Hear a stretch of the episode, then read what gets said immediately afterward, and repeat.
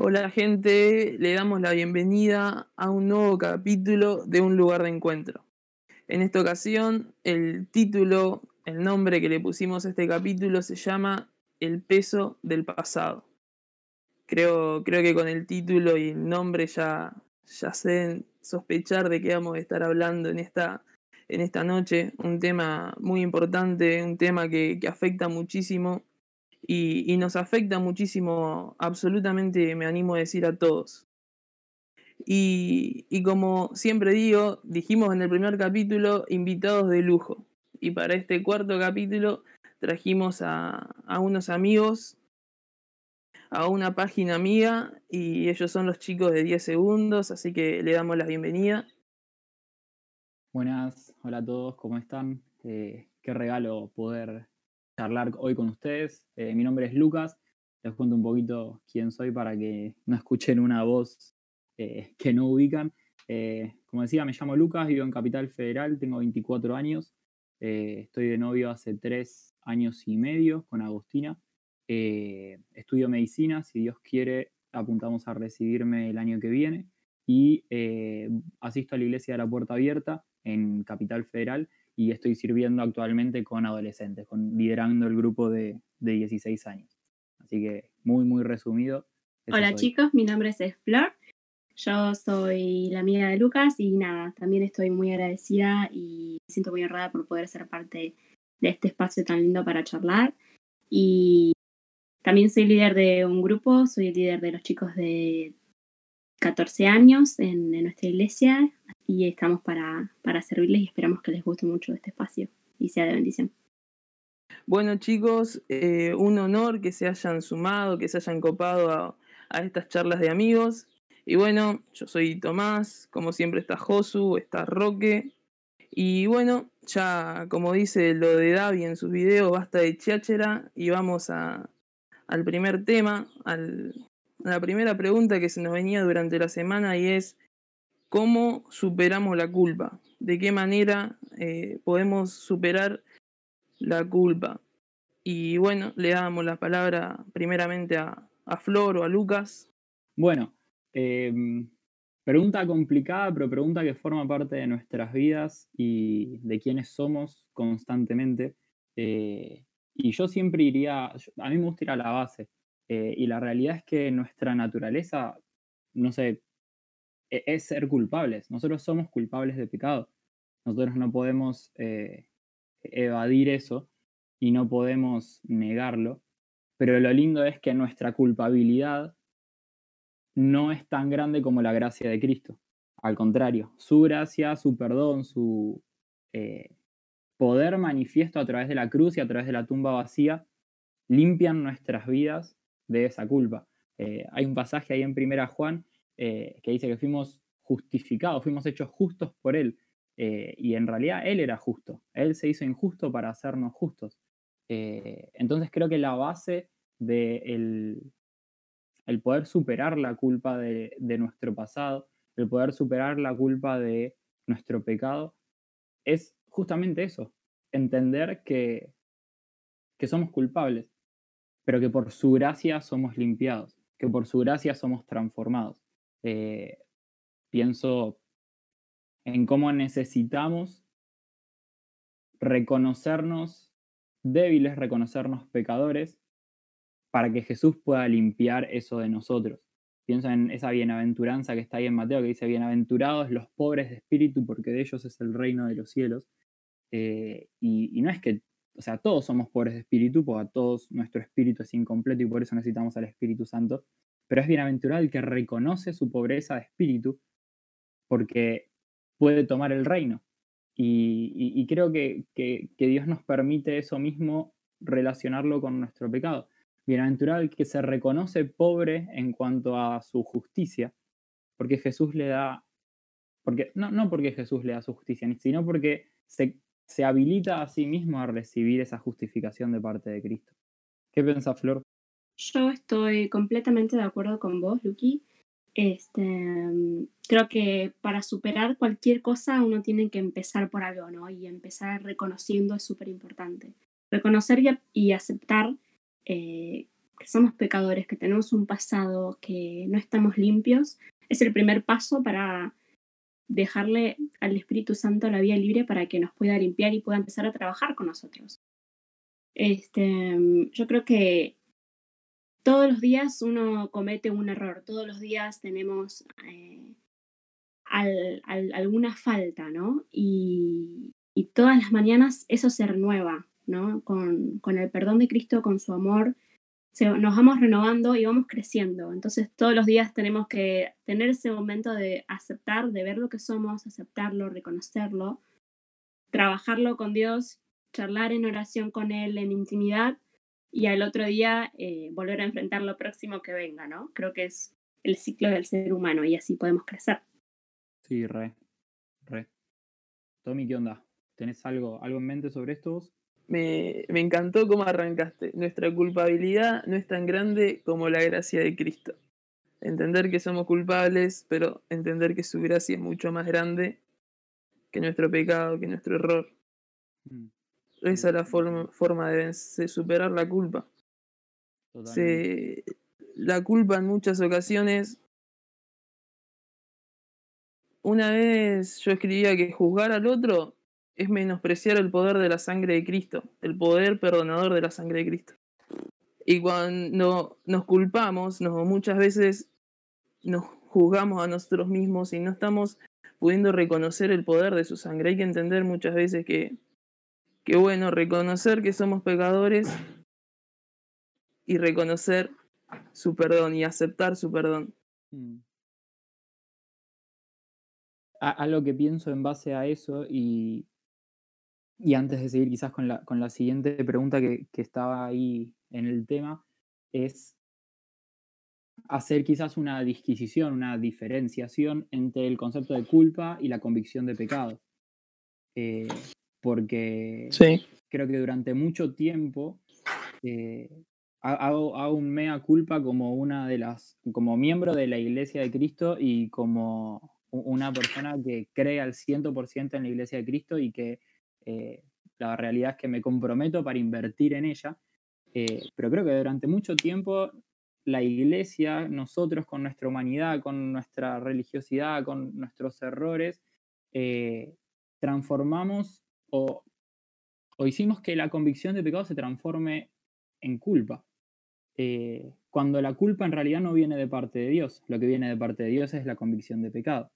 Dios me revela a mí que soy pecador, y por su gracia me perdona y me transforma. Y queda ahí.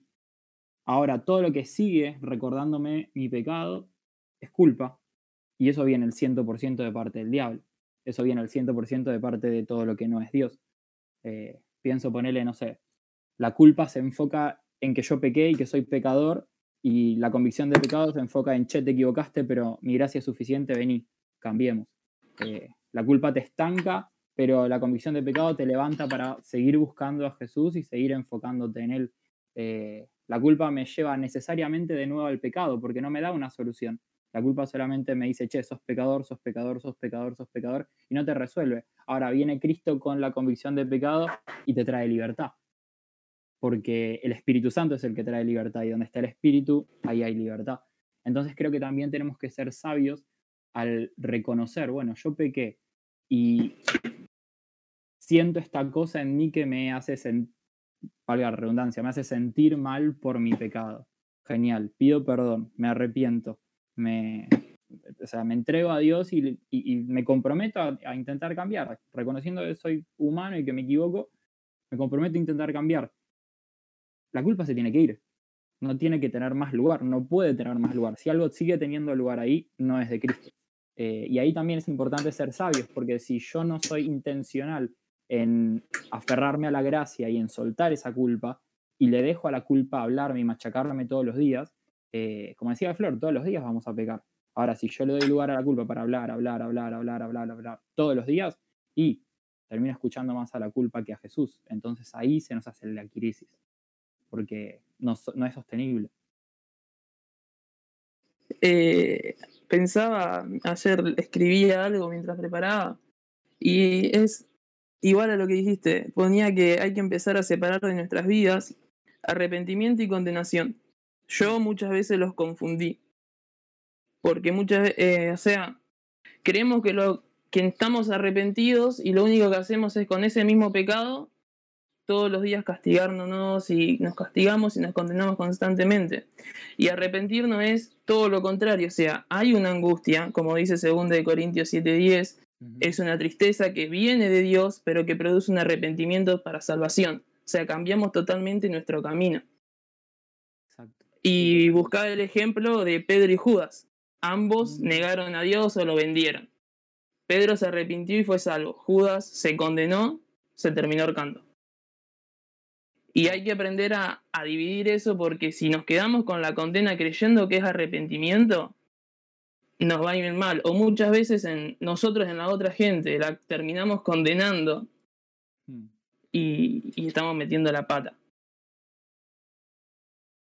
Re, re sí.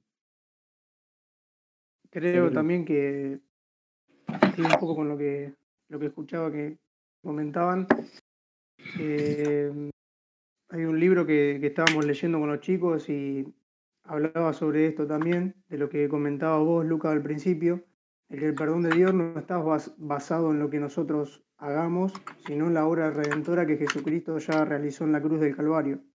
Ese perdón lo recibimos por su gracia. Y con, encerrando un poco y dándole fin a, esta primera pregunta, yo creo que hay un solo versículo que, abarca todo esto, lo que estamos hablando, que es el, de Romanos 5.20. Y le voy a leer la, última, la última frase que dice, más cuando el pecado abundó, sobreabundó la gracia. Y yo creo que en eso no tenemos más, más cosa que explicar ni, darle algo más eh, significativo. Porque Dice también que la paga del pecado es muerte. Mas la dádiva de Dios es vida eterna en Cristo Jesús, Señor nuestro. O sea que donde abundó nuestro pecado, abundó la gracia el amor de Jesús por nosotros. Y la paga del pecado es muerte. O sea que la muerte de Jesús fue la paga por nuestros pecados. Y, si entendemos esto es, es algo hermoso, es algo en lo cual nosotros eh, cada vez que vayamos a ese, a ese lugar de intimidad, a ese lugar donde necesitamos conectarnos, eh, la, otra vez hablábamos con los chicos de que no podemos eh, dar a conocer a alguien si no lo conocemos primero. O sea, si, si nosotros queremos conocer a Jesús, ¿cómo lo damos a conocer antes? Primero debemos conocerlo a Él. Y si queremos también perdonarnos a nosotros mismos de, no tener esa culpa eh, propia, debemos renunciar a todo eso cada día, pero más aún haciéndolo, haciéndolo con una oración de fe, que renunciamos de verdad de corazón, porque esa culpa, si no la renunciamos o si vive en nosotros, va a transcurrir a culpar al otro, a la otra persona. Y así está el mundo hoy en día. O sea, siempre hay un, una macana que nos mandamos y decimos, no, es culpa de, tal o, de tal cosa que no me salió bien, o, esto estaba en, un lugar y tendría que haber estado en otro. Eh, y nunca reconocemos, nunca reconocemos nosotros que sí somos culpables y que necesitamos entender eso y renunciar a eso para que esa culpa que hay en nosotros podamos entenderla eh, en, la vida de los demás y poder eh, ser abrazos para ellos eh, o, entendimiento para ellos. Y lo mismo pasa con el rechazo, con el perdón y con el arrepentimiento. Primero es en uno para luego entender lo que la otra persona pasa. Porque si no lo experimentamos propiamente nosotros, es muy difícil que entendamos a los demás. Seguramente cuando no, no lo hagamos en nosotros mismos vamos a estar echando culpa a los demás o juzgando a los demás sin entender lo que la otra persona está pasando, pasó o va a pasar. Por eso mismo eh, también es importante eh, el renunciar también a las generaciones pasadas, presentes y futuras.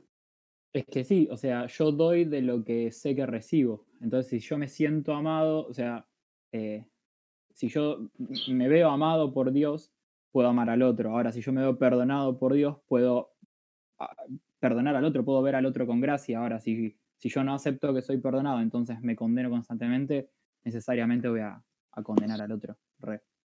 Eh, y perdón, un dato más y después, no sé, dejo de hablar, hablo menos. Eh, una cosa que decía no, está bien. sobre Jesús, eh, sobre la necesidad de, conocer a Cristo. muchas veces, o a lo largo del tiempo, tampoco tengo tantos años, tengo 24, pero en mi vida por lo menos aprendí que somos muy pecados céntricos. O sea, estamos muy enfocados en no peques, no peques, no peques, en eh, deja tu pecado, deja tu pecado, deja tu pecado, en cambia esto, cambia esto, cambia esto, en solta esto, solta esto, solta esto. Cuando la solución no es estar todo el día enfocado en no pecar, no pecar, no pecar, sino es transformar mi mente y que mi mente esté enfocada en Cristo y que como yo estoy enfocado en Cristo, lo habilito a Él a ser formado en mí. Entonces, cuando Él es formado en mí, más de su espíritu está en mí y soy más empoderado o capacitado para superar mi pecado. Eh, Creo que también esa es la clave, porque muchas veces nos ahogamos y nos hundimos en un vaso de culpa porque estamos demasiado enfocados en la culpa. Estamos demasiado enfocados en el pecado. Y Cristo todo el tiempo nos dice, che, fíjate en mí. Fíjate en mí que mi gracia es suficiente. Fíjate en mí que mi poder es más grande que cualquier debilidad que vayas a tener. Fíjate en mí que yo tengo la capacidad de transformarte. Fíjate en mí, como dice Romanos 8, 28, eh, que todo lo que viva yo puedo usarlo para transformarte y para un bien. Entonces, ahí tiene que venir en algún momento el quiebre de decir, ah, banca, yo estoy mirando a Jesús o estoy mirando al pecado. Aunque yo quiera en mi corazón, ¿no? Dejar ese pecado. Muchas veces paso dándole más atención a eso que al Jesús que nos salvó, que al Jesús que realmente puede sacar nuestro pecado. Tal cual, tal cual. La verdad que le das, le das un enfoque breve y, muy claro, muy, muy puntual. Y seguramente que, pasa. Y es bueno que lo aclares porque eh, seguramente vas a aclarar la, el pensamiento de, muchas personas y, creo que, que es de, mucha bendición este comentario porque, bueno, eh, a mí también me llega y, me aclara un montón eh, de cosas en mi cabeza, para lo que viene, para, las cosas que uno vive diariamente, para, para ponerlo en práctica. Es muy bueno, muy bueno lo que comentaste, Lucas, la verdad que es una bendición. Sí, y comentario, paréntesis corto. Lo digo como si me, lo supiera de pe a pa, pero esto es lo que yo me repito todos los días. Así que con esto trabajo yo individualmente día a día. Pero sí, yo creo que, que va por ahí. Muy bueno. Qué, qué genial. Eh, qué gran verdad, es verdad. Siempre estamos muchas veces pensando en, no pecar, no pecar, no pecar. Y, y hay que empezar a concentrarnos un poco más en Jesús. Él es el que hace todas las cosas posibles y Él es el que tiene que vivir su vida en nosotros. Todo se basa en eso. Y bueno, el otro tip, el otro tema que, escribíamos para charlar era, se habló bastante ya hasta ahora, cuál es la necesidad de aceptar su perdón y de también perdonarnos a nosotros mismos, de olvidar nuestro, nuestro pecado, olvidar nuestro pasado y, ahora se me viene un versículo a la mente y empezar a correr, dejar todo atrás y empezar a correr esta carrera que, tenemos por delante. ¿Cuál es la necesidad? ¿Por qué? Yo creo que, como decíamos, ah, bueno, se habla un montón de esto ya, ¿no? Pero eh, sí. yo creo que la importancia de aceptar su perdón y perdonarnos a nosotros mismos es algo con lo que trabajamos toda la vida este, y como dije antes, yo, yo soy hija, hija de, pastores, nací en una familia cristiana y por un largo tiempo de mi vida sentí ese peso de, de aparentar la, la, perfección, ¿no? Eh, que tal vez algunos, algunos de los hijos de pastores, etcétera, pueden, pueden sentir en algún momento de sus vidas. Este, cuando mis amigos o los que me rodeaban pensaban que yo era, o sea, la hija del pastor, no sé, volaba en las nubes con el Espíritu Santo y levitaba por ahí de la santidad. Eh, solo por ser hija de pastor o solo porque me tocó nacer en esa familia. Pero mm, la realidad es que seas, seas quien seas y nazcas en donde nazcas, eh, vas a tener ese, naces con, con, eso en el corazón, nacemos con, con, con esa, ese bolso que tenemos en la espalda. Y muchas veces, cuando vos no te perdonas a vos mismo, cuando uno no se perdona a sí mismo, es como que estamos caminando, haciendo la subida a una gran montaña y llevando esa mochila con nosotros. Y Jesús pasa al lado tuyo y te dice, dámela, que así estás, caminas más liviano, dámela, que yo te ayudo y te la llevo. Y cuando no nos podemos perdonar es como que, imagina esta situación de estar para y decir, no, no, no, yo la llevo, yo puedo, yo puedo y me está matando por dentro, ¿no? Eh, entonces creo que el perdonarse a uno mismo es dejarlo al Señor trabajar, llevar esas mochilas, sacárnoslas a nosotros y, poder trabajar muchas cosas que, Él puede resolver, ¿no? Como, el nudo de un hilo, ¿no? Le dejamos a Él que lo resuelva, que, que, que nos saque ese peso de a poco, que nos vaya limpiando, ¿no? y nos llenemos más cada día de Él. Muchas veces, no sé si solo yo he nacido en familia cristiana y muchas veces creo que lo que nacimos en, la iglesia, se podría decir, nos cuesta un poco más eso.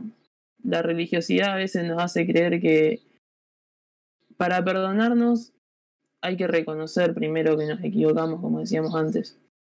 Y nos cuesta un poco más reconocer creemos que tenemos que hacer todo bien. Y, y es un poco más difícil eh, empezar a... Creemos muchas veces que eso no... que el, el liberarnos de ese peso, como vos decías, me encantó ese ejemplo de subir la montaña. Muchas veces yo creo, yo no le he dado la mochila a Jesús porque creí que, por vergüenza, porque creí que ese no era su trabajo, porque creí que yo tenía que ser perfecto hasta que, que empezás a, a, comprender la palabra y a entender que somos débiles y que hay que reconocer esas debilidades y, y rendirnos ante Él, porque si no es imposible avanzar. Sí, tal cual. Eh, yo creo que cuando, como vos decís, a mí me, yo luché muchísimo con esto de, de aceptar que, que voy a necesitar sí o sí la ayuda de Dios. Inclusive para perdonarme a mí misma tuve que trabajar un montón con el Señor. El Señor tuvo que trabajar un montón conmigo, mejor dicho. este, me tuvo que confrontar y decir, vos no podés sola. Y, y tenés, que, tenés que aceptar que, que tenés cosas debajo de la alfombra, como se dice, ¿no? Que, que tal vez no sé, yo por ejemplo, cuando me enojaba, tal vez estaba en mi adolescencia, ¿no? Me enojaba con mi mamá y le decía, pero ¿por qué? ¿Por qué te enojas conmigo, mamá? Si yo, por ejemplo, yo no, no, voy, no voy a la discoteca, no, no, no me drogo, no hago esto, no hago lo otro, ¿qué, qué hago mal, no? Eh, y me acuerdo de la frase que mi mamá me dijo, y me lo explicó y me quedó grabada en la mente, que me dijo, ¿vos crees que que el enemigo cuando viene queriendo molestarte va a venir con la cola y los cuernos y todo malo? No, no es tonto. Va a venir disfrazado de algo. Sin que te des cuenta. Una canción, una película, un libro, algo que te dijo una amistad, algo súper, súper, súper eh, chiquito que no te vas a dar cuenta que, que va a ser como una semilla que va a ir creciendo en vos. Y después eso cuando va creciendo es, bueno, cuando nos encontramos con los problemas, ¿no? Pero eh, es buenísimo eh, dar el primer paso, de ver las cosas, de entender que no podemos solos y de pedirle ayuda al Señor y decir, Señor, ayúdame a, a verme como vos me ves, ayudarme, ayúdame a, a, a, verme a través de tu gracia, a través de tus ojos, ver, ver como lo linda que soy, ver la Florencia, la flor que vos creaste, que vos ideaste en tu plan eh, perfecto, ¿no? Eh, así que creo que eso, eso es muy importante. Identificado con eso. Eh, pienso en eh, mucho tiempo de mi vida en donde me costaba eh, buscar a Dios o, en donde no me animaba quizás a, ir a su presencia. Y hoy en día hay días que me pasa. porque, no sé, me siento que, no, no merezco ir a su presencia, me siento que le fallo, que soy imperfecto, vergüenza. Creo que si nos ponemos a charlar todos un poquito, eh, a todos en alguna vez nos, nos pasó. Eh, pero creo que va por, por, esto por este lado que vos decís, Flor, el, el disponernos a, a, recibir su perdón eh, y, y, no a querer castigarnos, porque creo que muchas veces nosotros estamos en castigarme, castigarme, castigarme, cuando Jesús ya sufrió el castigo y, creo que eso es algo que yo por lo menos me tengo que, repetir constantemente. Eh, su gracia ya me limpió, su gracia ya eh, fue suficiente. Eh, como dice la canción, Jesús es suficiente para mí, Jesús es suficiente para limpiar nuestro pecado, Jesús es suficiente para restaurar nuestra relación con Él. Creo que, que todos en algún momento tuvimos que atravesar ese proceso de ser confrontados por Jesús y que Él nos diga, che, eh, sí, bardeaste y solo no podés, pero vení, acércate que, juntos sí podemos, que juntos yo, yo Jesús, puedo. Eh, re.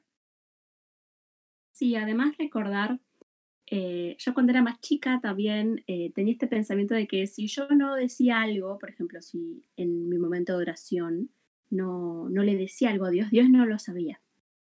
¿No? que si yo no lo decía como, bueno, señor, te quiero confesar que ayer le saqué tres caramelos a mi compañerita, si yo no lo decía, el señor nunca se iba a enterar.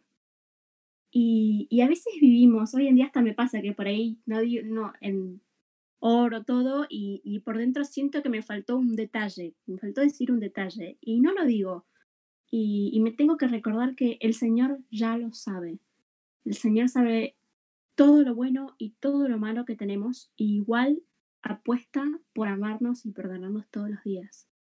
Y creo que es algo sencillo, ¿no? Pero a mí personalmente me, me, me choca hasta hoy en día de decir, cierto que, que, me vio, o sea, ya, ya sabe lo que hice y de todas maneras me busca y, y es como un enamorado, ¿viste?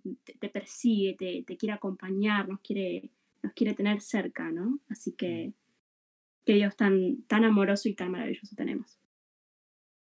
Qué, qué edificante todo lo que, lo que están comentando, lo que están hablando. Eh, la verdad que cada uno de nosotros, bueno, me incluyo, pasamos por todas estas cosas y realmente que Hoy creo que va a ser un, puntapié inicial para no solamente para nosotros, para que marque un antes y un después con este tema, sino para las personas que están, que van, que están escuchando y que van a, seguir compartiendo este, este vivo. Eh, también eh, tengo dos puntos de, vista de, acuerdo con el, con el pasado de uno.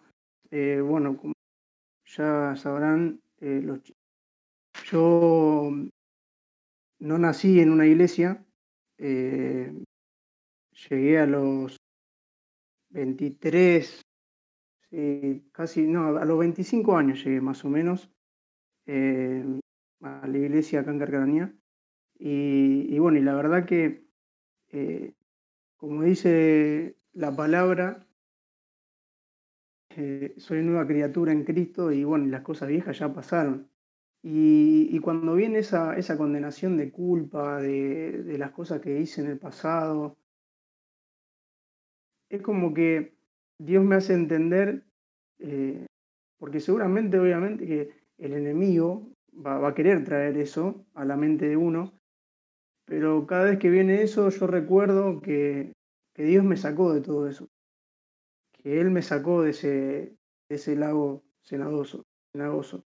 Eh, que Dios me sacó de, esos suburbios más profundos donde yo estaba, que Dios me sacó de, la, de las tinieblas para ponerme en la luz, esa luz admirable que es Jesús, Y, cuando vienen esas cosas a la cabeza, yo recuerdo siempre eso. Y también se me viene a la cabeza eh, la, historia de, de, Lot con su mujer, cuando estaban en Sodoma y Gomorra, que tenían que salir. Y obviamente que nosotros van a abundar un montón, aparte de la culpa, van a abundar las emociones también y, las pasiones que dejamos atrás. Por ese motivo, la, mujer de Lot eh, mira atrás y se convierte en estatua, en estatua de sal. Pero anteriormente a eso, eh, hay un ángel eh, que se aparece, o varios de ellos, y yo en, en la Biblia, el lenguaje actual, dice, si quieren salvarse, corran, no miren hacia atrás, se detengan en el valle, huyan a las montañas y pónganse a salvo. De lo contrario serán destruidos. Y yo lo que veo acá es que si nosotros queremos salvarnos, debemos seguir corriendo esta carrera, no debemos mirar hacia, hacia atrás, hacia ese pasado que, hemos dejado atrás, que ya Cristo lo, lo redimió, lo perdonó con su sangre, ni debemos detenernos en ese valle, porque en ese valle anda merodeando el enemigo para buscar a cualquier persona para destruirla, para desenfocarla, y que debemos subir a las montañas. las montañas se referencia a ese lugar eh, donde nosotros tenemos la intimidad con Dios. Y ese, por, eso mismo dice, y pónganse a salvo. Nosotros vamos a ese lugar, esa presencia, a esa altura en las montañas, vamos a estar a salvo porque vamos a estar en las manos de papá. Y si no hacemos eso, dice a lo último, de lo contrario, serán destruidos. Si nosotros nos desenfocamos, escuchamos la voz correcta, nos enfocamos en lo que trae culpa a nuestra mente, a nuestro pasado, a lo que puede llegar a traer todo pensamiento de destrucción a nuestra vida, vamos a estar fritos. Pero si nos enfocamos y corremos esta carrera con perseverancia, con los ojos puestos en Jesús, con, con los oídos abiertos, y estamos en ese lugar de intimidad, seguramente el que va a huir va a ser el enemigo y el que va a ser destruido va a ser el Y qué importante es también eh, eso, ponerlo, ponerlo por obra. Y y bueno, también qué importante es estar revestidos de la armadura de Cristo. Totalmente, amigo. Eh, qué importante poder cubrirnos con, la armadura de Dios. Y, y pensaba en ser un poco más intencionales en ese tema, no dejarlo tanto en una oración, sino, sino ser intencionales, porque no podemos levantar la espada de Dios si no leemos la palabra, o sea, es imposible. Eh, no podemos ponernos el calzado de la armadura de Dios si no vamos a proclamar el Evangelio. Y, no solo hay que dejar en una oración, Señor, me cubro con tu armadura, sino, sino comenzar a ser intencionales en su, en su uso. Eh, una cosa que, que, Tommy comentaba es la importancia de ser intencionales en accionar, en ponernos esta armadura.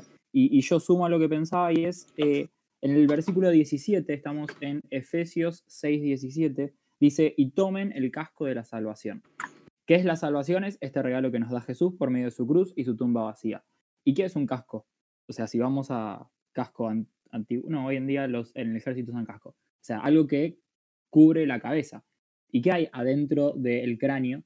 El cerebro, los pensamientos, la mente. Entonces, eh, a mí Dios me lleva a pensar en, tenemos que ser intencionales en tomar a la salvación para que ésta cubra nuestros pensamientos y para que los pensamientos de culpa no tengan la posibilidad de eh, habitar en nuestra mente, sino que lo que habite en nuestra mente sea esos pensamientos de bien y no de mal que tiene Dios sobre nosotros. Y tengo acá anotado el Salmo 147, eh, en que Dios dice, que Él pone a cubierto nuestra cabeza para la batalla. Entonces, necesitamos ser intencionales en tomar esta salvación de forma activa y de forma intencional, pero al mismo tiempo necesitamos ser intencionales en permitir a Dios que venga y cubra nuestra cabeza. Eh, hace 15 días, creo, más o menos, tuve que sentarme y, hacer esta oración yo, porque había muchos pensamientos que venían y me agobiaban la mente y era tipo, me sentaba a leer la palabra, a orar y me desenfocaba constantemente. Y Dios me trajo eh, ese salmo y, y fue como, bueno, Jesús, acá estoy, soy esto, con todos los mambos que tengo, todo lo imperfecto que soy, eh, por favor vení y cubrí mi cabeza. Por favor vení y cubrí mi cabeza. Y, creo que al, humillarnos, al hacernos chiquitos, eh, al, reconocernos, al reconocernos débiles, es donde lo habilitamos a Él a fortalecernos. Y, para agregar, yo anotaba acá que, que esas dos voces, la culpa, la condenación, es una de las mejores armas que tiene el enemigo, ya que si no nos ponemos el casco de la salvación, como decía Lucas, terminamos quietos porque nos sentimos muchas veces indignos de, servirle y, terminamos lejos de papá porque nos sentimos indignos de ir a él, indignos de hablar con él. Y bueno, es de mera importancia el comprender que, que no es por lo que nosotros hagamos, sino que que ya somos salvos, ya somos perdonados por su sangre y entonces de esa manera somos merecedores de su perdón, de su amor, de servirle. Por su sangre somos merecedores de poder ir a su presencia, porque Él dijo consumado es y el velo se rompió. Y, ya ahí Cristo no nos vio, Dios no nos vio más, más a nosotros, empezó a ver, a vernos a través de su Hijo, a través de la sangre de su Hijo. Y y copiaba una frase de Brennan Manning que dice, el perdón de Dios precede a nuestro arrepentimiento. O sea, no estoy diciendo que no hay que arrepentirse, que no hay que pedir perdón, que no hay que cambiar, sino que su perdón es antes de todo eso. Su perdón no viene de nosotros, de lo que nosotros podamos hacer, su perdón está. Su perdón es, su perdón fue su sangre limpiando cada uno de nuestros pecados. Y bueno, Quería ver si, si los chicos querían agregar algo. Eh, creo que acabas de decir dos palabras eh, con las que vine machacando durante el día.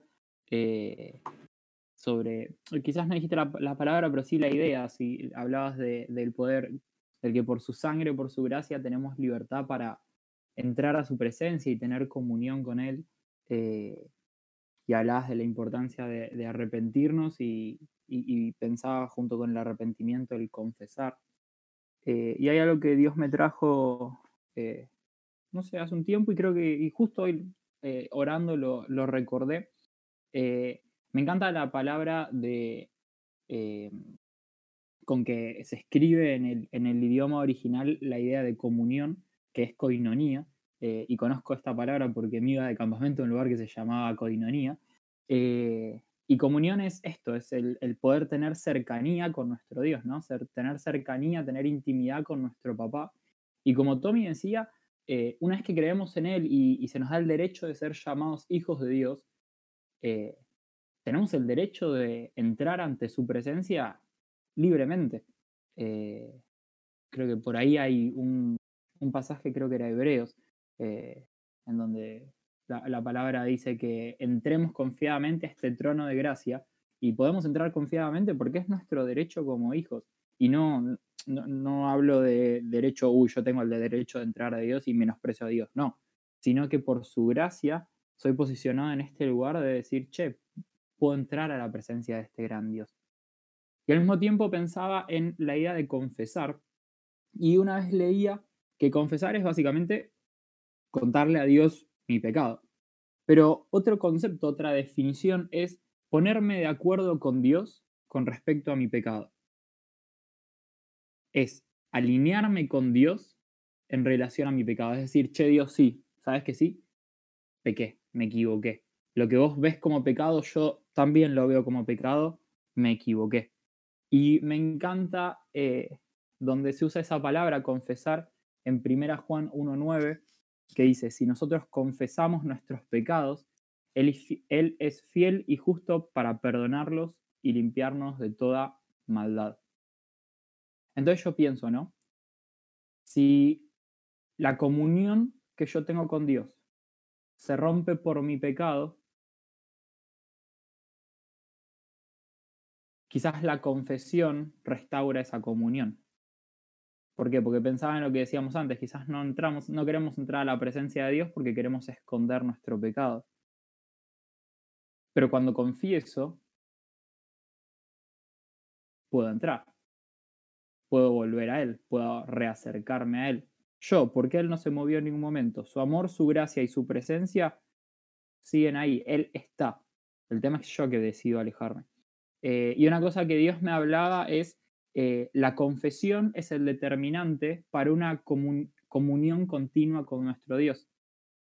Yo necesito confesar día a día, Jesús, soy pecador, para poder sostener mi intimidad constante con Él. Obvio, no quiero estar todo no, no, me refiero a 24/7 decir pecador yo, pecador yo, pecador yo, pecador yo, pero sí vivir con un corazón que reconozca, Dios, yo soy pecador. Dios, yo me equivoco. Vivir como eh, era en esa historia, ¿cuál era? Eh, bancar que ya viene. Eh, la de el fariseo y el publicano, el cobrador de impuestos, donde tenías un fariseo que decía, gracias Dios porque no soy como este publicano y estos pecadores, y tenías un publicano, un cobrador de impuestos que bardeaba y se choreaba guita de todos lados, y cuando iba a la presencia de Dios oraba y decía, perdóname Dios porque, porque soy pecador. Y no sé si ese hombre después cambió su vida, transformó, la verdad que no tengo idea, pero lo que Jesús quería enseñar ahí es cuál es el corazón con el que vamos a su presencia. Y creo que eso es lo que también necesitamos desarrollar. Necesitamos desarrollar corazones humillados ante el Padre que constantemente confiesen que somos pecadores para de esa forma poder sostener, desarrollar, eh, potenciar nuestra intimidad con Él. Y de esa forma darle gloria, porque eh, yo creo que el primero en llevarse gloria cuando nosotros entramos a su presencia es Dios.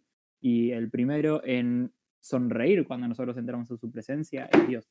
Una vez alguien me dijo, vos te pensás que eh, vos sos el que más ganas tiene de escuchar a Dios y, y, me decían, no, Dios es el que más ganas tiene de hablarte.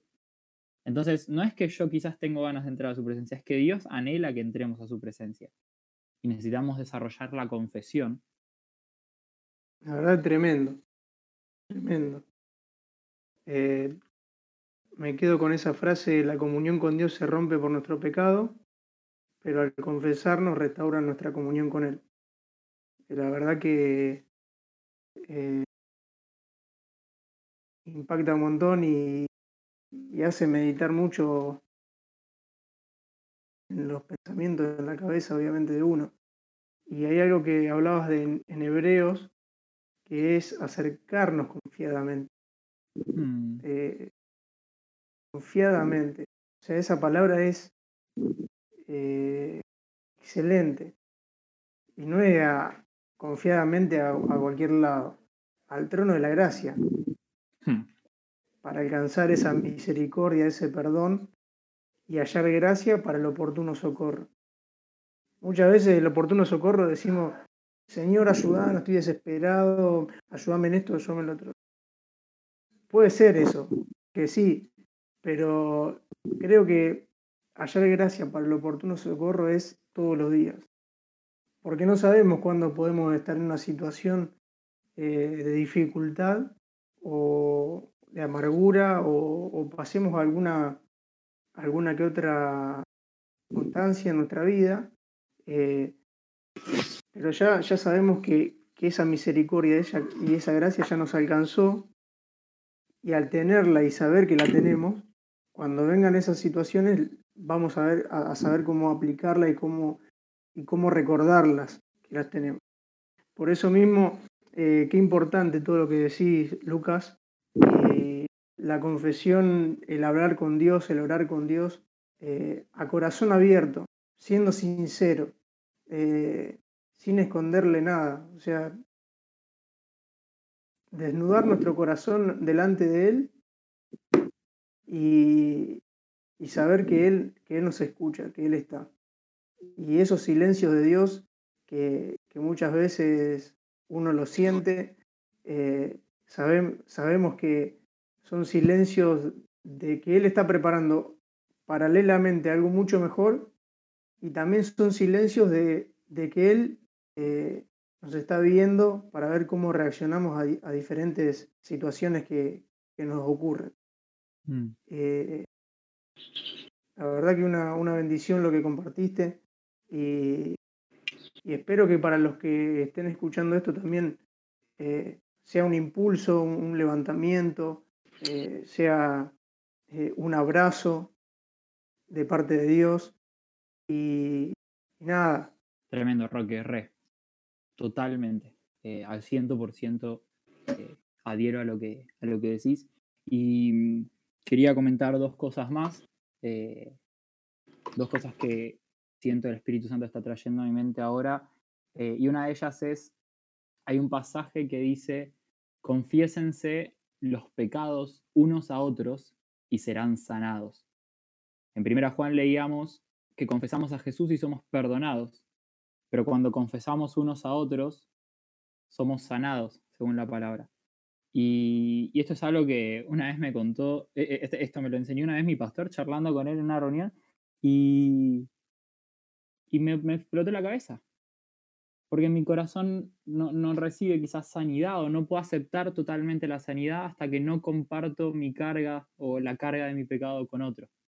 Así que para mí primero, para vos que estás del otro lado, eh, busca a alguien en quien puedas confiar para no solo confesarle a Jesús para que Él te perdone, sino confesarle a otro para que el poder de Cristo y el poder del Espíritu Santo actúe a través de esa persona y pueda sanar tu corazón.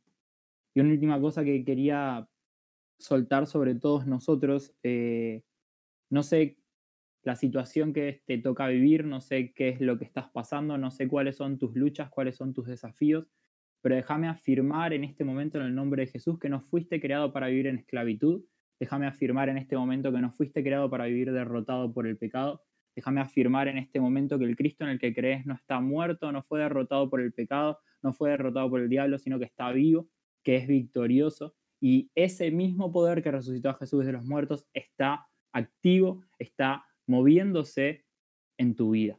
Si un día tomaste la decisión de, de aceptar esa gracia, de entender que Jesús te ama más que a nada en el mundo y de entregarle tu vida a Él, ese poder que puede transformar tu vida está en vos. Ese poder que resucitó a Jesús está en vos. Entonces, en el nombre de Jesús, déjame desafiarte a no conformarte. No te conformes con venir arrastrando un pecado hace años y creer que nunca más se va a resolver. No te conformes con pelear, pelear, pelear y siempre chocarte con la misma pared. Levántate en el nombre de Jesús, toma la palabra que te dice que donde está el Espíritu, ahí hay libertad y declara que como el Espíritu Santo está en vos, Él te va a traer libertad.